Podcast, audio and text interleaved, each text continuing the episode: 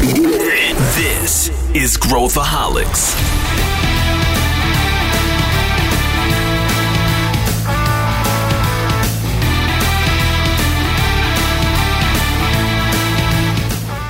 Olá pessoal, aqui é Pedro Van e esse é Growthaholics, o podcast da ACE para quem gosta de inovação e empreendedorismo.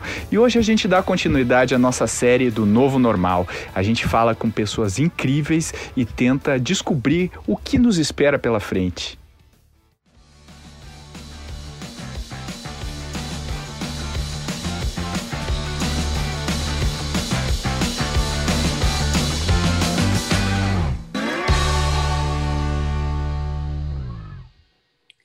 Olha, o, o, Pedro, eu vejo assim, tanto as empresas quanto os conselhos, todo mundo foi pego de surpresa, né? Foi algo que chegou, né? Uma, a pandemia, a crise na sequência, tudo junto, misturado. É, eu diria que assim, o que eu vi foi realmente uma reação rápida abrupta em termos de proteção do ser humano, preservação do caixa, criação de comitê de crise, discussão, inclusive, desse tipo de processo que eu diria, na maioria das empresas, isso não estava formatado de uma maneira estruturada, então as pessoas tiveram que reagir rápido, né? É, uma discussão muito forte de cadeia de suprimento, estabilização de cadeia de, suprimento, forma de como vai fazer o go-to-market, abastecer, seja tendo que criar rapidamente alguma, algum canal web que não existia, um e-commerce, reações rápidas, mas, de novo, tudo feito de uma maneira é, sobressaltada ou de uma maneira é, não tão estruturada quanto talvez a gente imaginasse, principalmente em empresas uhum. de capital aberto, a gente imaginaria assim, o cara já tem os comitês, tem matriz de risco, tem tudo, e está super pronto para enfrentar uma crise que apareça, ou qualquer tipo de crise. E eu vejo que essa crise está sendo buscada uma gestão que não estava imaginada. Isso é o que eu vejo que mais ocorreu até agora, e o que eu vejo é as empresas agora e os seus conselhos é, discutindo bastante a visão de futuro, a visão de preparação da maneira como será trazido no Conselho as discussões estratégicas. E aí, quando eu falo discussões estratégicas, a questão não só do negócio em que eu atuo, mas em que cadeia de valor eu estou focando meu negócio e que novos negócios eu posso incluir dentro da minha gestão, como é que eu trago a inovação, inovação seja até incremental, mas eventualmente um, uma inovação disruptiva, um novo negócio onde eu entro, que complementa a minha cadeia e traz mais novas fontes de receita. Eu vejo as pessoas abertas a essa discussão e os conselhos e as empresas até as que não têm conselho, eventualmente, é, tendo que encarar essa discussão agora.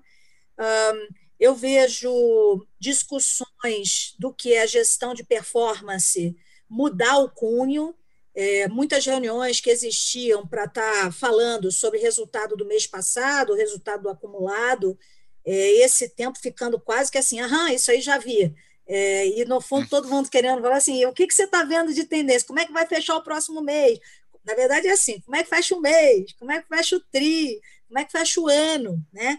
Para todo mundo conseguir associar essas discussões com a questão de caixa, porque realmente é um baque grande que todo mundo está tá, tá tendo. Então, eu vejo que a gente, para adiante, essa mudança do, da, da, maneira como as pessoas discutem gestão de performance, mais preditiva, portanto, e menos do passado, isso veio para ficar.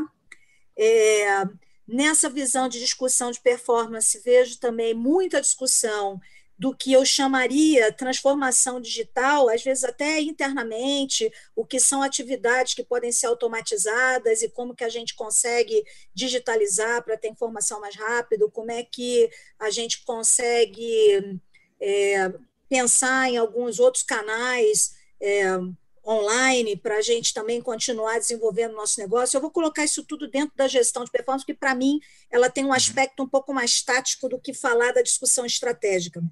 Uhum. E, e, é, e é tático mesmo, porque às vezes uma mudança no online, você não tem uma base de dados de informações bem estruturada, isso muda completamente, dá um trabalho danado para botar de pé. Eu já vivi isso na prática como executiva e sei o que é quando você aumenta né, as formas de acesso ao mercado.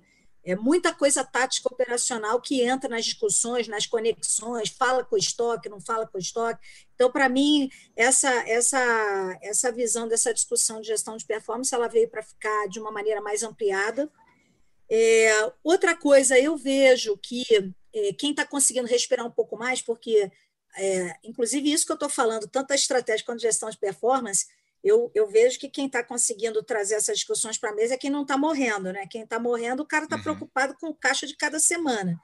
Esse, inclusive, uhum. não está nem conseguindo entrar em alguma coisa que o prepare melhor para o futuro. Mas vamos entender que a gente está falando de uma empresa que está sobrevivendo, está tocando isso né, e está se preparando para adiante. Eu diria que um terceiro aspecto é um aspecto de discussão de governança mesmo, e aí eu acho que entra uma discussão que afeta os conselhos de administração, porque hum, a discussão da governança ela passa por eu pensar que eu não quero ter só eu, presidente, eu com meu time de N1, ou seja, o management team discutindo, é, eu como família tendo é, só membros internos né, da própria família é, ou profissionais contratados, a gente quer ter um órgão externo, um conselho, para nos ajudar a pensar e para dividir decisões. Eu vejo que é, essa, essa discussão de governança é uma discussão que está vindo em alguns casos, e aí é pensar em ter um conselho, que tamanho de conselho, com que tipo de habilidades presente nas pessoas desse conselho. E aí, de novo, eu acho que tem uma mudança grande em termos de perfil, posso falar daqui a pouco. E, por fim, eu acho que o que tudo isso, estratégia, performance, governança, acaba trazendo como impacto é uma discussão do indivíduo, das relações humanas, da cultura do negócio, porque a verdade, a cultura que levou muitos negócios, ou que trouxe muitos negócios até aqui, não necessariamente é a cultura é, que vai garantir o futuro. E aí, quando eu falo de cultura, eu vejo muitas empresas, é, principalmente onde a gente ainda tem uma forte atuação do dono, do fundador, é, muito um pouco daquela cultura de eu sei tudo, eu falo, manda quem pode, obedece quem tem uhum. juízo, uhum. e o mundo não eu vejo que essas empresas elas não elas agora estão vendo que precisam de mais gente junta para a solução, com mais ideias, uhum. com mais commitment, mais compromisso, é, mais ousadia, coragem, para exatamente evoluir. Então, eu acho que é, quando você toma mais risco, você tem que ter uma cultura de confiança, uma cultura aberta ao erro, e não uma cultura de julgamento e de punir é, quem erra então, isso tudo eu acho que é, são discussões que estão no presente e são as quatro discussões né, que garantem um futuro mais exitoso, de mais sucesso para as empresas. Uhum. Agora, Cláudia, eu, tenho conversado quase todo dia, eu converso com, com um ou dois CEOs né, de, de, de grandes corporações e eu vejo uh, vários tipos de padrões, assim, né? Eu vejo desde aquela, daquele, daquele CEO cujo negócio uh, foi para zero, ou próximo de zero faturamento, né? Quer dizer, o negócio foi duramente afetado e, e, e, eu vejo CEOs que teve assim uma alteração de 5%, e alguns que aumentou dependendo da circunstância, mas o, mas o que eu vejo, e aí eu queria ver se você também sente isso, é que existe uma, uma linha emocional é, é, é que, que se desconecta da performance da empresa. Então eu vejo caras que, que, pessoas, né, CEOs que, que tiveram duramente o seu negócio afetado e eles estão otimistas e, e trabalhando né, é, é, para o futuro e criando e, e, e, liderando.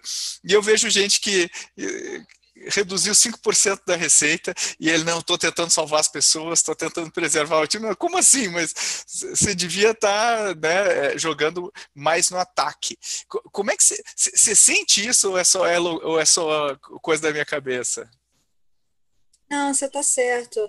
Você está certo. A verdade, cara, eu acho que a gente nunca viveu uma crise um efeito de alguma doença, uma pandemia, né? Porque a gente não, não existia internet na gripe espanhola nem na peste, né?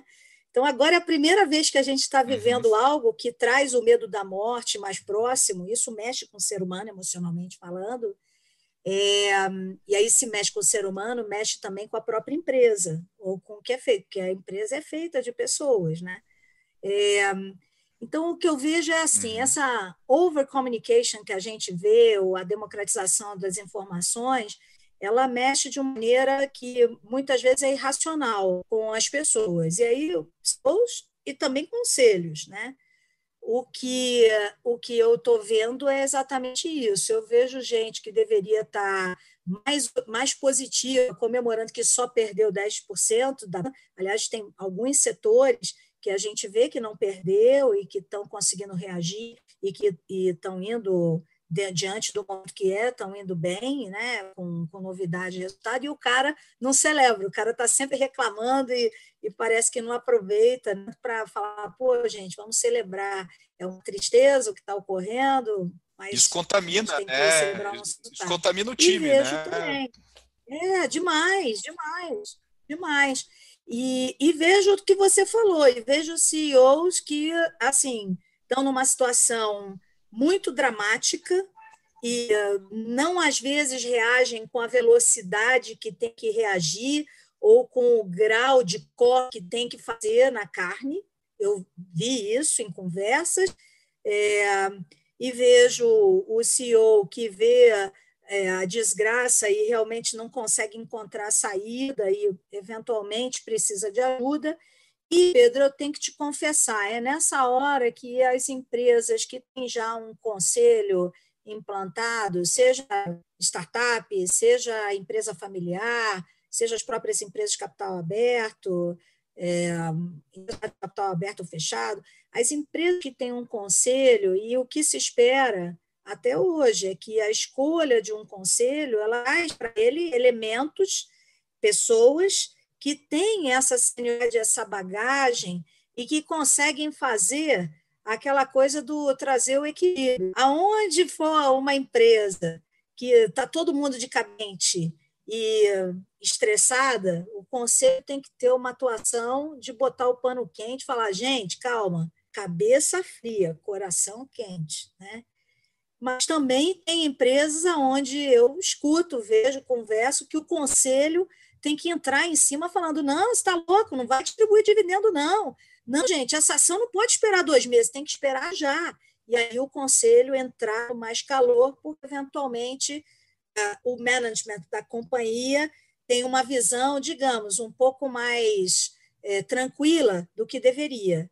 Então, eu acho que essa é a vantagem de quem tem um conselho. Quer ou não, é alguém que está fora do calor, fora do dia a dia e consegue, então, aportar essa lucidez, essa, esse equilíbrio mesmo para dentro da empresa.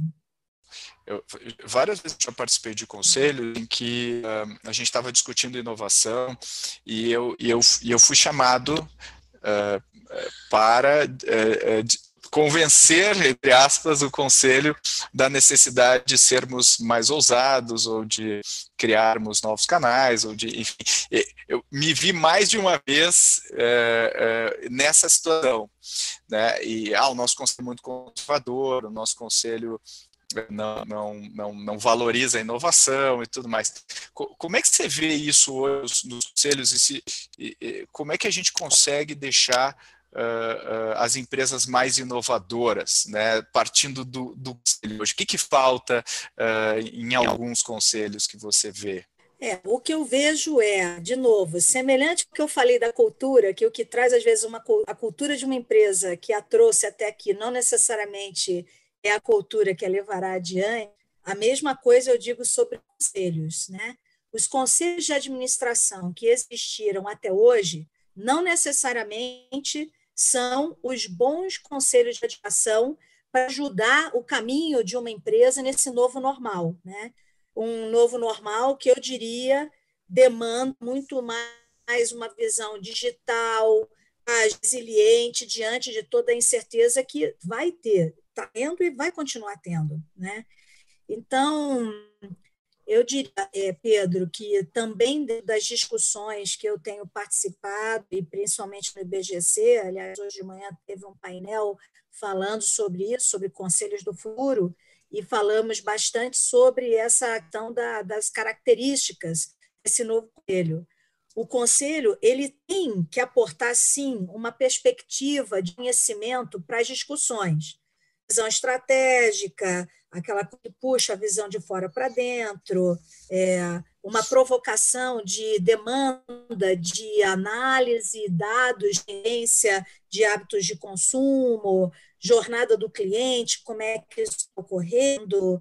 É, eventualmente, essa jornada pode demonstrar uma necessidade de aprimoramento de produtos, de serviços, é, e tudo isso junto pode mexer com o que é a discussão da cadeia de valor, a discussão de contratos, é, e eu falo isso porque a cadeia de valor, seja com fornecedores, seja com próprios franqueados, eu diria assim, é, já se esperava que um conselho de administração trouxesse tudo isso para a mesa, embora eu tenha que conhecer que ainda há muitos conselhos de, de, de, administração, principalmente das empresas de capital aberto, com uma força ou uma presença muito grande de pessoas de formação financeira. Né? O que eu vejo é que os novos é, conselhos ou os conselhos eles vão começar que estão ali não só com essa contribuição, vamos dizer, técnica ou de conhecimento, mas também com o que eles aportam em termos de atitude, é, novas ideias, é, entendimento da cadeia de valor completo daquele negócio para poder expandir em discussão de novos negócios, é, é inovações incrementais é, trazer uma discussão do que, que fica no nível do conselho sendo discutido e o que, que fica no nível da gestão para que não se perca a agilidade. Eu estou falando isso porque muitas, muitas empresas falam assim: ah, a discussão de inovação, como é de médio e longo prazo, é uma discussão que cabe ao conselho. Eu até acho que é bacana tá no, que, que tem que caber mesmo ao conselho. É um papel do conselho a visão de longo prazo. Mas, ao mesmo tempo, às vezes, inovações de produto, inovações incrementais em processos, em sistemas, de novo, eu por ser utilizado no conselho de administração para falar sobre essas coisas, preferia ter mais tempo livre aberta para que pudesse haver a presença do contraditório mesmo. É uma análise, olha, a gente, nós somos uma empresa nesse setor, queremos agora expandir e atuar mais numa visão de finanças ou numa visão expandindo de outros negócios, né? O que, que isso vai gerar para a gente? O que, que a gente deveria apostar? Essa agenda aberta em que o conselho consiga ter tempo para debater o contraditório, né? assim, a opinião de um não é a opinião do outro, e a gente ir afunilando para tomar decisões que garantam a inovação e essa inovação trazer os resultados futuros do negócio, eu vejo que esse é um novo papel que o Conselho tem que abraçar mais fortemente. Sinceramente, eu não vejo que, que dentro da pauta dos temas, do tempo, principalmente as empresas de capital aberto, que têm uma pauta é, formal de aprovações de, de resultados, enfim, demonstrações financeiras, é, isso ocupa um tempo da pauta. Em, tem que se virar nos 30. De alguma maneira, os conselhos vão ter que rediscutir a sua dinâmica para colocar para dentro o tempo para discutir essa inovação. Mas aí também não vai adiantar botar isso se você tiver as pessoas certas para ter essa discussão. Então, eu acho que nós tempos virão mesmo de discutir se o conselho que a minha empresa é o conselho correto, e dado que não é o correto, quero mudar todo mundo ou não, tenho que fazer algumas trocas e, e fazer um programa educacional, um programa de desenvolvimento do conselho, né? que eu pessoalmente gosto muito dessa, dessa ideia. Eu acho que a gente fala muito pouco em, dentro da gente, o conselho falando sobre ele próprio, não tem muita discussão do que, que a gente está fazendo ou vai fazer para se integrar como grupo, para melhorar a, a nossa prática de opiniões diversas, né? É, que, que sempre ajuda no que, no que são exploração de novos negócios, novos âmbitos né, de negócio, é, e como que a gente vai colocar isso tudo numa pauta. É, então, eu diria que esse é o novo momento que os conselhos, se não estão vivendo ainda, deveriam estar vivendo. E aí vem a dificuldade, né? Pô, você é o próprio conselho. O conselho ele tem um chairman que orienta uma discussão. E, então é isso, Pedro. Eu acho que assim essas discussões de formatação de conselho passam pela dificuldade de que o conselho, não, é, o chairman ele é um dos membros, né? É, o chairman passa então a ter um papel fundamental em entender, trazer essas provocações para a mesa e liderar essa mudança. Isso também é uma mudança grande. Perfeito. E, e quando a gente pensa olhando né, o que está o, o que tá acontecendo hoje, eu vejo uh, também uh, empresas que conseguiram colocar coisas no ar muito rápido, né? Conseguiram reagir e colocar coisas no ar muito rápido, colocar canais novos, mesmo que improvisados, mesmo que via WhatsApp, mas é, colocaram alguma coisa para rodar e estão melhorando em cima disso. E outras empresas que ficaram Uh, um pouco paralisadas, né, que estão ainda uh, tentando entender e tudo mais e perdendo muito desse, desse, desse bonde, né? Você acha que isso tem a ver com o processo decisório mais, que nem você mencionou antes, né, mais comando e controle, quer dizer, as empresas que são mais centralizadas num, num líder, né, ou, ou esperam uma orientação de cima, ficaram um pouco mais trancadas nesse novo momento, uh, você acha que tem uma correlação uh, nisso? E a segunda parte da, da pergunta é o, o, que, que você acredita que é uma estrutura ideal para a gente lidar com os tempos que a gente tem hoje, em termos de uma nova governança, de um novo tipo de liderança uh, para a gente lidar, e, e, não se restringindo necessariamente só ao conselho, mas uh, a empresa como um todo? Ok. É, o que eu vejo é o seguinte, cara, por incrível que pareça, eu tenho participado de várias reuniões onde conselheiros dando seu testemunho de que nunca viveram um momento tão bom de relacionamento do conselho com o management. Uma sensação de um time único, uma sensação de proximidade, porque agora, é, na maioria, né, todo mundo, todos os conselhos é, onde eu participei, de empresas, participo, está tendo algum tipo de reunião semanal de update do que está acontecendo, né? Então, todo mundo elogiando isso, se sentindo aquela coisa do heroísmo, da energia pulsando, né? Não vamos esquecer, a maior parte das pessoas que são conselheiros foram executivos, né? Então, essa adrenalina é uma coisa que as pessoas gostam, né?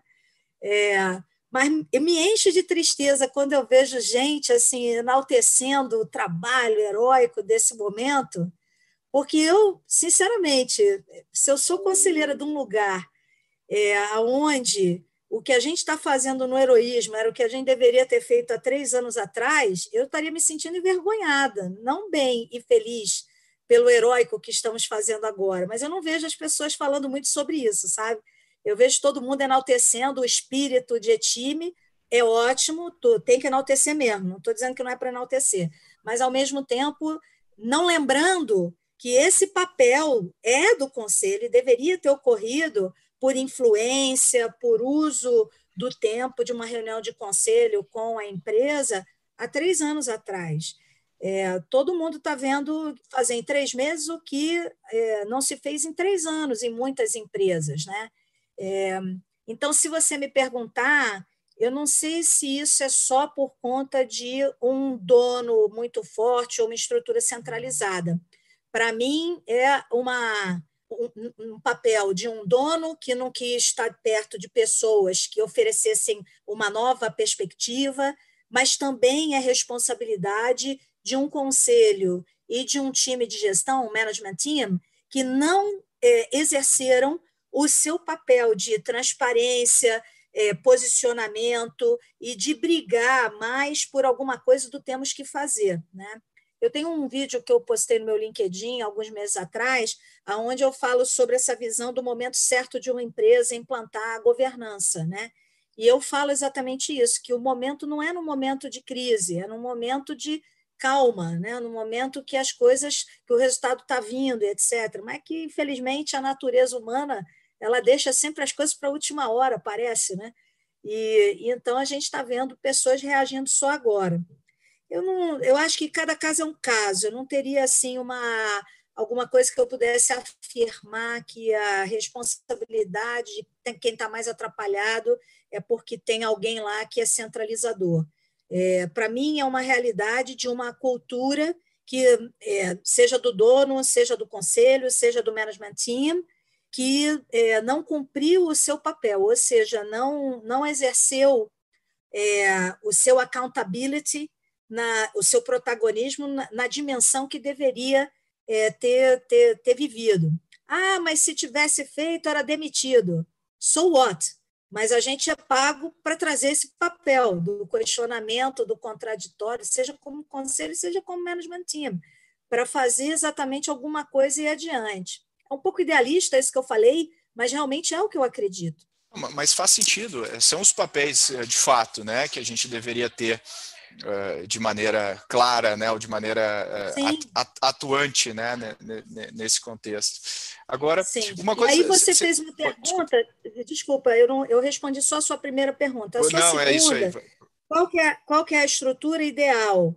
É, e aí eu tenho eu tenho estudado bastante, desde que no ano passado, 2019, eu resolvi que queria continuar uma carreira mesmo em conselhos. Aí fui fazer, não paro de fazer curso estudando conceitos novos em termos de desenvolvimento humano e de grupos. No ano passado, fui fazer um curso lá na Inglaterra, no Tavistock Institute. É um certificado falando de Group Dynamics at Board Level. Né? E uma das discussões é a questão de tamanho de conselhos, que na verdade é o tamanho do grupo. E o que, que o tamanho do grupo impacta na forma como o grupo interage e, portanto, isso impacta numa melhor ou pior tomada de decisão à luz das discussões que surgem. Né? E, e o que eu tenho, o que eu vi lá, é, e inclusive é, na TOTUS a gente fez um movimento desse. A TOTUS, por exemplo, a gente tinha um conselho de nove pessoas e votamos todos para ser uma diminuição do conselho de nove para sete pessoas. Então, se você me perguntar hoje, eu sou. E hoje eu estou na Ivan, que é um conselho de cinco pessoas. É uma delícia. A agilidade. Bom, primeiro a agilidade de marcar reunião, né? Porque arrumar a agenda para nove pessoas já é difícil. Para cinco é mega fácil é, e para sete ainda vai. E o que eu vi no que eu estudei lá, uma série de teorias, é que quando você tem um grupo de até cinco pessoas, o grupo se mantém grupo.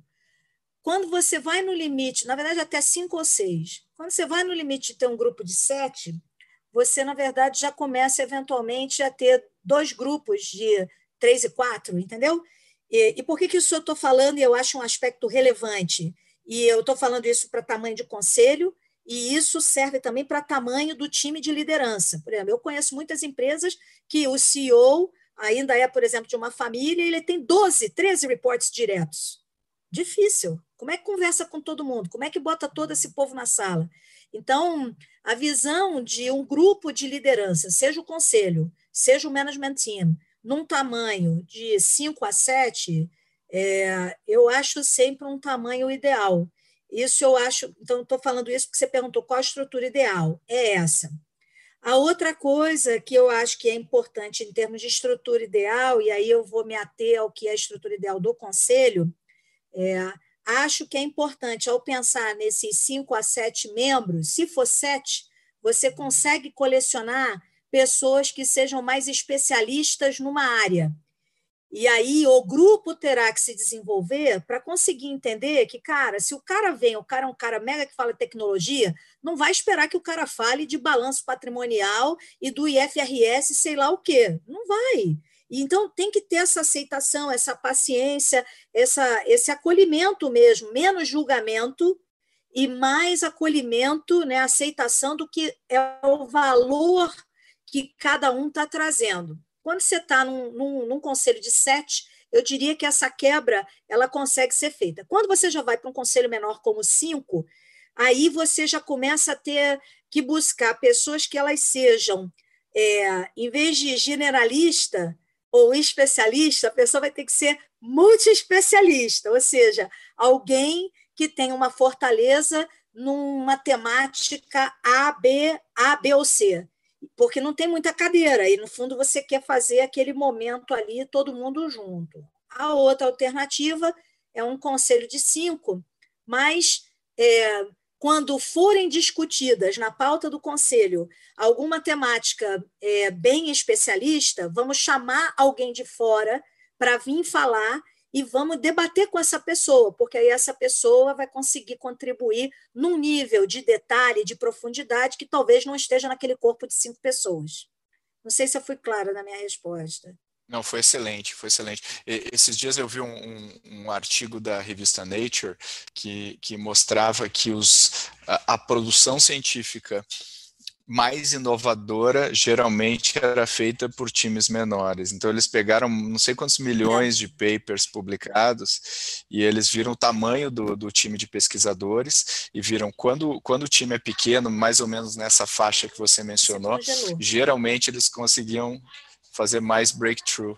É, então, então os, os, times menores têm uma correlação com, com, com inovação também, né? Ou seja, Sim. acho que é muito interessante esse, esse ponto aí que você mencionou. Agora, voltando para a questão das empresas, uh, a gente estava falando dos tipos de empresas, uma coisa que eu, que eu, que eu reparei, é, existe uma questão do, volto falando em inovação, né, de novo, uma questão do alinhamento de incentivos uh, dos executivos para o curto prazo, geralmente. Né? Então, quando a gente vai falar com, com, com, com o executivo, ele está preocupado com o resultado daquele quarter, com o resultado daquele, daquele ano fiscal, uh, enquanto que uh, olhar no longo prazo é uma coisa que não é, digamos assim, não, não, não, é, não é recompensada pela estrutura de incentivos que a gente vê na maior parte das empresas. Nesse contexto, eu já vi, por exemplo, empresas familiares, onde a família né, que tem aquela visão mais longeva, né, de, de, sustentabilidade de longo prazo do negócio, muitas vezes pula em cima de temas um pouco mais é, de, de, de, inovação, né, um pouco mais, ah, vamos, vamos investir um pouquinho agora para colher lá na frente. Como é que você vê a questão do alinhamento de incentivos e, e, e do potencial que uma empresa tem para inovar frente a isso, visto todo esse, esse jogo corporativo uh, tradicional que a gente vê hoje? Essa pergunta para você. É, então, para mim, quando eu falei para você aquelas quatro temáticas que o novo conselho deveria abordar, estratégia, é, gestão de performance, governança e cultura, né? Isso que você está falando de sistemas de incentivo está dentro da discussão de gestão de performance porque ela é o que faz o vínculo entre o que é a discussão estratégica e o que da estratégia que garante o longo prazo eu quero manter nas metas anuais e nas metas de três anos ou de cinco anos que eu quero colocar para o time. Então, o que, que eu vejo, cara? Eu já fui. De capital aberto sempre tem uma facilidade de você alinhar um pouco mais os executivos, porque é, e principalmente quem toma as decisões difíceis, que normalmente é o pessoal, nível de diretoria, vice-presidente, presidente. É, você acaba tendo algum tipo de remuneração baseada em ações, com cinco anos de vesting, três, quatro, cinco anos de vesting. Então, isso, de alguma maneira, é, alinha, alinha o incentivo alinha. nessas empresas de capital aberto. É mais fácil. Mas eu também já fui de grupo familiar fechado, o Grupo Votorantim, aonde eu, como votorante em cimentos, eu tinha, eu e todas as outras empresas do grupo, a gente tinha remuneração variável de três anos e de cinco anos, né? Tinha de um ano, tinha de três e tinha de cinco.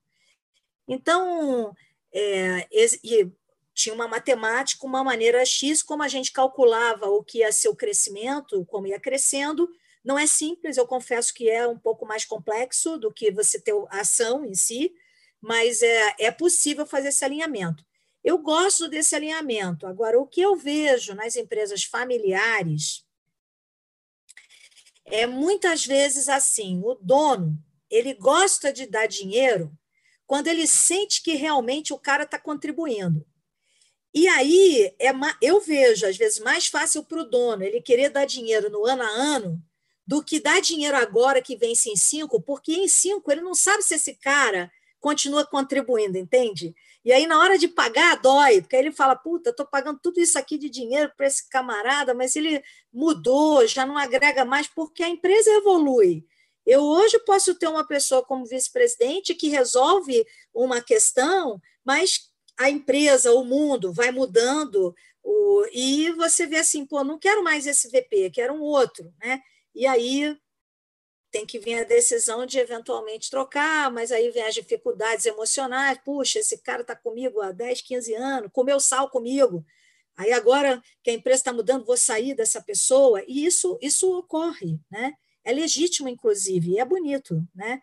Mas, ao mesmo tempo, a gente tem que trazer essas discussões para a mesa, portanto, de se eu tenho as pessoas certas é, no barco, né, para trazer a transformação, garantir a transformação e a longevidade do meu negócio, dados os desafios futuros que o meu conselho está discutindo, né, é, e criar maneiras, né, programas de incentivo que não tenha só remuneração fixa e variável do ano, mas que também vincule o cara a compartilhar uma parte da riqueza do dono ou compartilhar a riqueza gerada, né?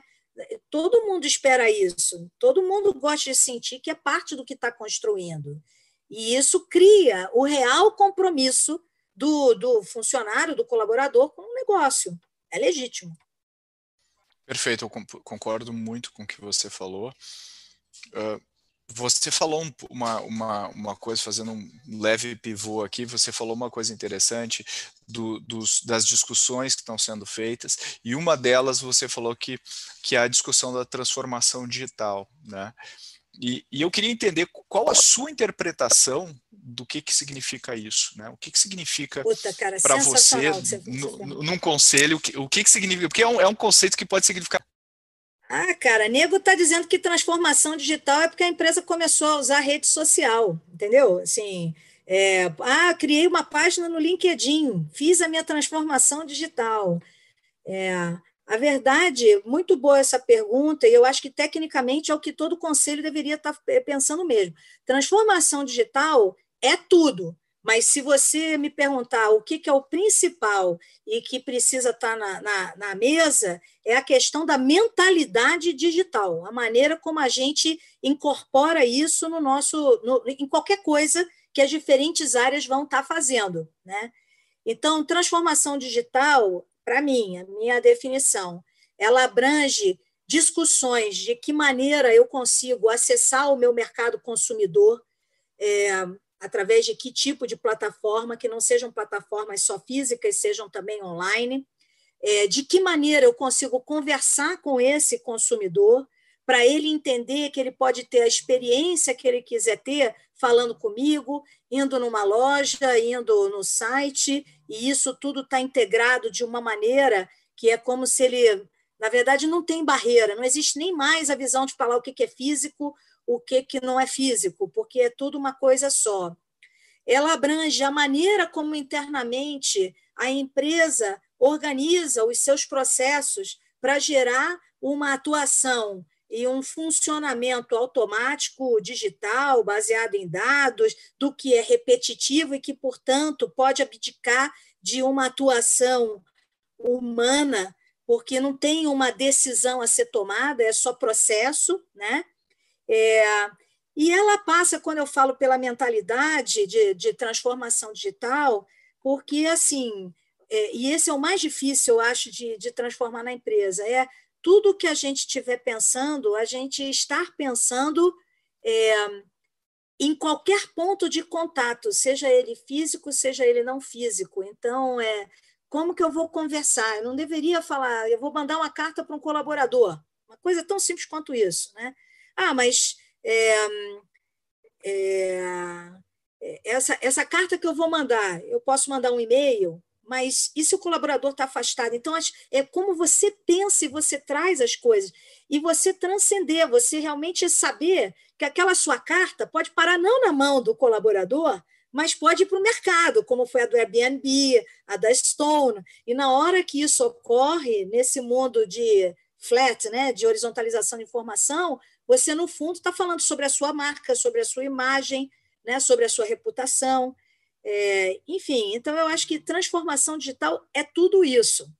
Mas as pessoas têm um, um, uma tendência reducionista a dizer assim: fiz a transformação digital, é implantei o e-commerce. É, exato, é, que, é, que é, o, é o básico, né?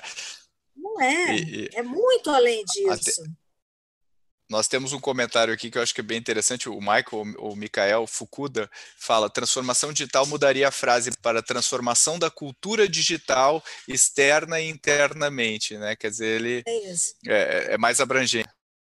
É Isso, é uma cultura, é transformação para, para a cultura digital, eu diria. É, Ou é. para uma cultura que não existe não ser digital, entendeu? Porque exatamente é a gente vê e estamos vendo isso agora, né? E é, uma, é, um, é, um, é um desafio aí para a maior parte das empresas entender, just fazer essa tradução, né? É, e tá todo mundo tá todo mundo oferecendo e, e, e, falando sobre esse conceito sem necessariamente as pessoas estarem falando a mesma coisa, o que é o que é algo que que, que a, a, a, definição é, é fundamental. Uh, pegando, pegando o gancho da, da, da, da inovação, só para a gente e rumando para o fechamento, uh, é, o que, que você acha, né? O que, que para você é esse novo normal, né? Qual que é o novo normal agora, uh, daqui para frente, no meio corporativo? O que, que você acha que muda? Qual que é a sua previsão aí de, de do que, que você está vendo? O que, que você acha que vai acontecer?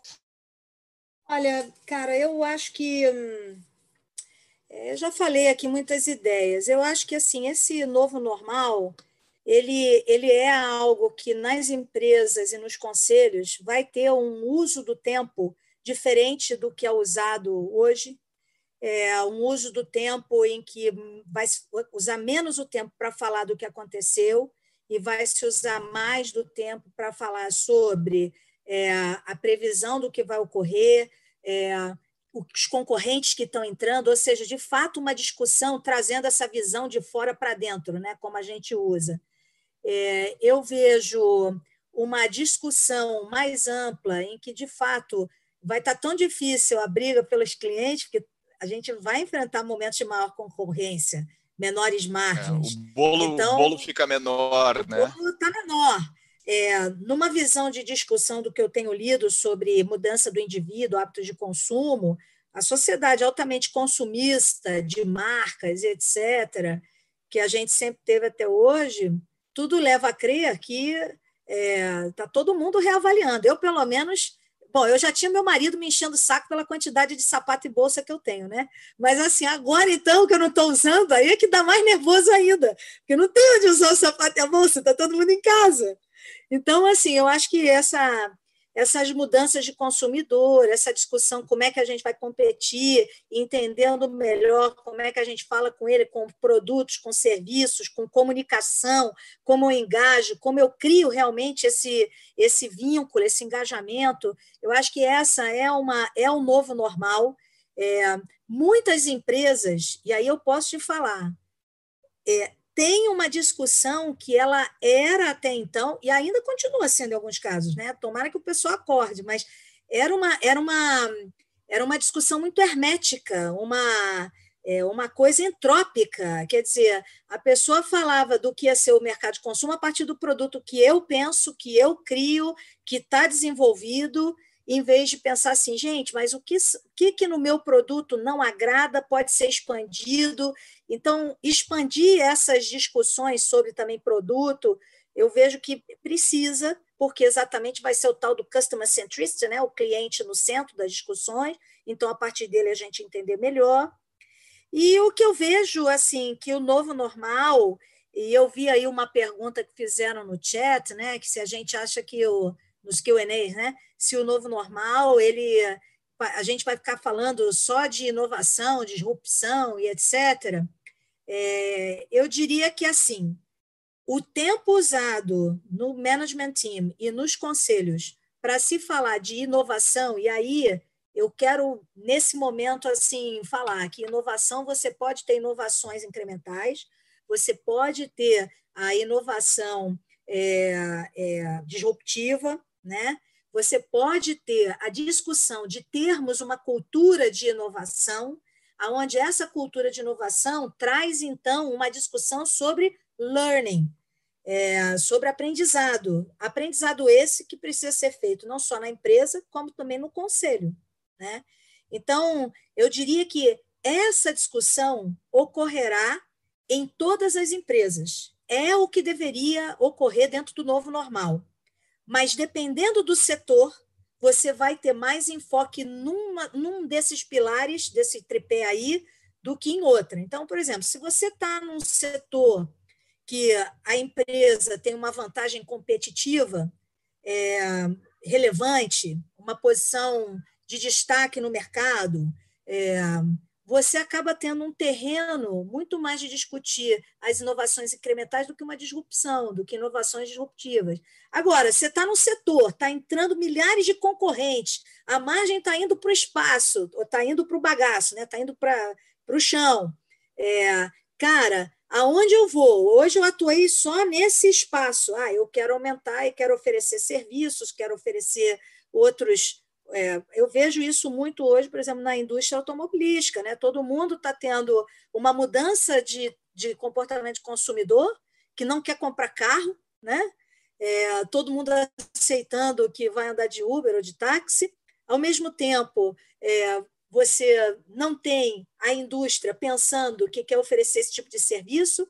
Por quê? Porque tem os rental car companies, as companhias de, de, de aluguel, né, de locação de veículos, que fazem isso mas então, será que as automotivas não deveriam discutir a sua cadeia de valor? O que é a cadeia do valor? Como é que eu chego a esse cliente? Que formas ele usa o carro para algum tipo de benefício? Então, muda a forma como as discussões são trazidas. E nesse tipo de setor, que, a meu ver, é um setor é, bem disruptado, é, a discussão, então, nesses conselhos e junto ao management desse tipo de empresa, desse setor, ela acaba passando por inovação disruptiva. Tem que passar. É, é isso. Perfeito, Cláudia, concordo muito contigo. Eu acho que eu acho que a batida é realmente essa. Eu acho que tem muito cada caso, cada setor e o que está sendo feito, né, em cada setor. Uh, eu acho que é um momento muito muito legal para a gente se reinventar, é, é, rediscutir coisas que estavam que estavam não sendo discutidas, fazer aquilo que você disse, né? Não, não, não se dar um tapinha nas costas por ter feito o básico, mas, mas realmente pensar em inovar de fato, né? E acho que tem um espaço agora, como o mundo resetou, né? O mundo resetou, junto. Né? Quando a gente é. olhava a China, Estados Unidos, ah, os Estados Unidos está tantos anos à frente, China, agora resetou. Então a gente está num campo uh, novo aí de, de atuação. Acho que tem muita oportunidade para gente, para todo mundo capturar, desde que a gente tenha essa visão uh, e essa sensibilidade, né? Então, que, queria, queria te agradecer. Eu vou, antes de te, me, me, despedir, para a gente encerrar, eu vou compartilhar aqui já fazendo uma, uma, uma, um fechamento. Uh, queria, queria convidar todos aí para participar do nosso próximo webinar, que é no dia 19 de maio. Vai ser com o Yuri, que é o CEO do Burger King, e vai ser com o Richard, que é o CEO da Aramis. Uh, a gente vai discutir vários pontos aí de duas indústrias bem diferentes, mas que tem algumas algumas coisas uh, uh, que a gente pode pegar de paralelos e, e pegar perspectivas desses dois uh, executivos. quem ainda não assina o nosso newsletter e assinar o Growthaholics ou ouvir o, o, podcast também Growthaholics, já te convido, Cláudia, para participar Sim. de uma gravação do, do podcast aí futura. Uh, vai ser um prazer. Esse, inclusive, a gente vai disponibilizar para o pessoal. Então, se você estiver ouvindo aí via áudio, uh, também é, é, continue, fique ligado. E fica à disposição aí quem tiver sugestões, quem quiser compartilhar uh, qualquer coisa com a Renata. Eu queria, eu queria te agradecer te agradecer a tua participação e se você quiser deixar uma mensagem final aí para os nossos ouvintes, nossos espectadores, vai ser um, vai ser um prazer. Olha, eu vou deixar uma mensagem, que é a seguinte: muitas perguntas que você me fez e o que eu falei foi sobre um nível de agregação, a empresa, o conselho, é, o mundo, mas no fundo, no fundo, tudo isso começa com uma coisa que é eu enquanto indivíduo. Então, se você me perguntar qualquer coisa que a gente queira fazer na nossa vida pessoal, na nossa vida na empresa, em sociedade, etc., ela começa pelo que eu tomo decisão de fazer comigo mesmo, em termos do meu desenvolvimento, das minhas habilidades, etc. Então, você não me fez essa pergunta, mas se você me perguntar o que eu ensino aos meus filhos e acho que qualquer um de nós deveria estar assim firme pegando, são no desenvolvimento de algumas é, capacidades, né, algumas habilidades ou valores né, que, que fazem a diferença para o futuro. E eu queria comentar quais são, na minha opinião. Né? Na minha opinião, é a visão de pensamento crítico. Não compre tudo que te vendem. faça sempre uma pergunta, mesmo que você possa parecer desagradável. Mas, assim, essa coisa, às vezes até os vieses, né? Uma pessoa fala uma coisa empolgada e todo mundo, é, é isso mesmo. Não, não sei se é. Então, essa, esse lado que pode parecer cético, é, mas que não é, é só trazendo a, a clareza ou a consciência, muitas vezes vieses que existem ao falar e ao ouvir, é o que eu chamo de pensamento crítico. Eu vejo assim essa crise, esse mundo online, a quantidade de fake news, de, de live, está permitindo muito a gente exercitar essa capacidade de pensamento crítico. A outra, que eu acho que o pensamento crítico alimenta, é a visão de autonomia. Por mais que eu ouça várias opiniões, como ouviram as minhas aqui na live, sinceramente, é, olhe para o que você quer decidir. Tenha essa autonomia de tomar a decisão. Eu acho que é, só ouvir e estar tá paralisado e não fazer, não adianta. Então, tem que ter esse espírito da autonomia. O terceiro é a visão de comunicação, desenvolver uma habilidade de comunicação empática. O que, que é isso? É, no fundo, eu falar, mas eu querer ouvir, eu de fato querer estabelecer um diálogo, né? Aonde eu tento não trazer vieses, é uma tentativa só, porque todos nós trazemos, né, para a comunicação, é, o quarto, eu acho que é a visão de coragem mesmo, é a coragem de questionar, é a coragem de avançar, de se arriscar, porque sem se arriscar não vem é, coisas diferentes pela frente, e o que a gente sabe é que amanhã vai ser diferente de hoje. Essa é a única certeza que a gente tem. E, por fim, a resiliência, porque com certeza, fazendo tudo isso, vai ter momento que você acerta, vai ter momento que você erra, e quando cai, tem que levantar. Já ouvimos nós lá no filme do, do rock, quando ele fala com o é filho dele: Meu filho, a vida vai te bater. A única é certeza é a seguinte: que alguém vai te derrubar, mas você tem que saber como você tem que levantar. Então, isso é o que eu acredito e é o que eu acho que é, a gente fala pouco no mundo empresarial da característica do indivíduo. Mas isso é o que traz realmente a diferença das conversas, a mudança das conversas, do mindset, dos vieses, é o que pode transformar. E é o que faz uma, um pensamento virar ação. E só isso muda e traz o sucesso que as empresas têm que ir atrás.